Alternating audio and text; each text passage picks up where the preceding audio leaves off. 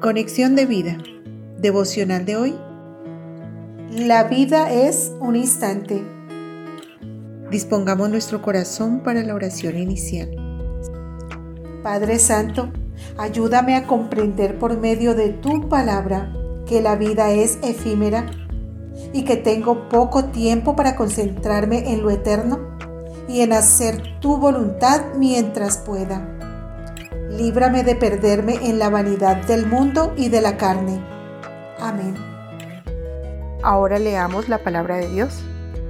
Eclesiastes capítulo 12 versículo 13. El fin de todo el discurso oído es este.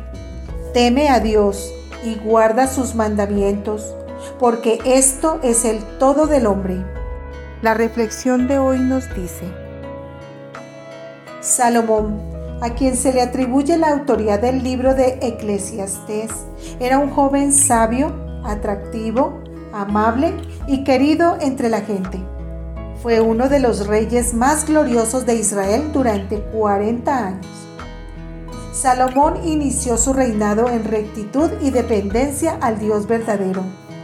Y Dios, además de darle un corazón sabio y comprensivo como nadie nunca lo tuvo jamás, le dio también muchas riquezas y fama, al punto que ningún otro rey del mundo se pudo comparar con Salomón mientras éste vivió. Lastimosamente, al final de su reinado, decidió desviar su corazón y se entregó a la idolatría y a vivir una vida completamente pasional y alejada del Todopoderoso.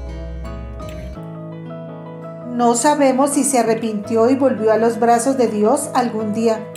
Sin embargo, y según él mismo escribe al inicio de este maravilloso libro, pudo sacar la enseñanza más importante de todo lo que vivió.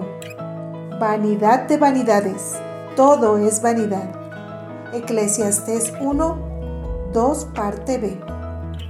Concluyendo de esta manera que el fin de todo el discurso oído es este. Teme a Dios y guarda sus mandamientos, porque esto es el todo del hombre. Eclesiastés 12, 13.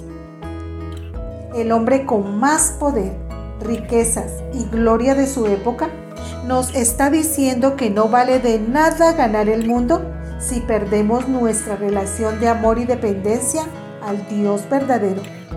Solamente Dios le puede dar sentido eterno a nuestro efímero paso por la tierra. Las enseñanzas de Salomón y la numerosa lista de ricos y famosos que al no encontrar el verdadero sentido de la vida optan por ponerle fin, nos muestran que las cosas en que los hombres suelen poner su felicidad, como son la erudición, la política, los placeres de los sentidos, el honor, el poder y las riquezas son realmente vanas. Si ponemos nuestro corazón en tales cosas, al igual que ellas, nuestro corazón se perderá. Si ponemos nuestro corazón en lo eterno y en lo que permanece para siempre, Dios y su palabra, entonces trascendemos y nuestro paso por la tierra será tan solo la antesala de un reino eterno y maravilloso, planeado por Dios para el disfrute de nosotros, sus amados hijos. Visítanos en www.conexiondevida.org. Descarga nuestras aplicaciones móviles y síguenos en nuestras redes sociales.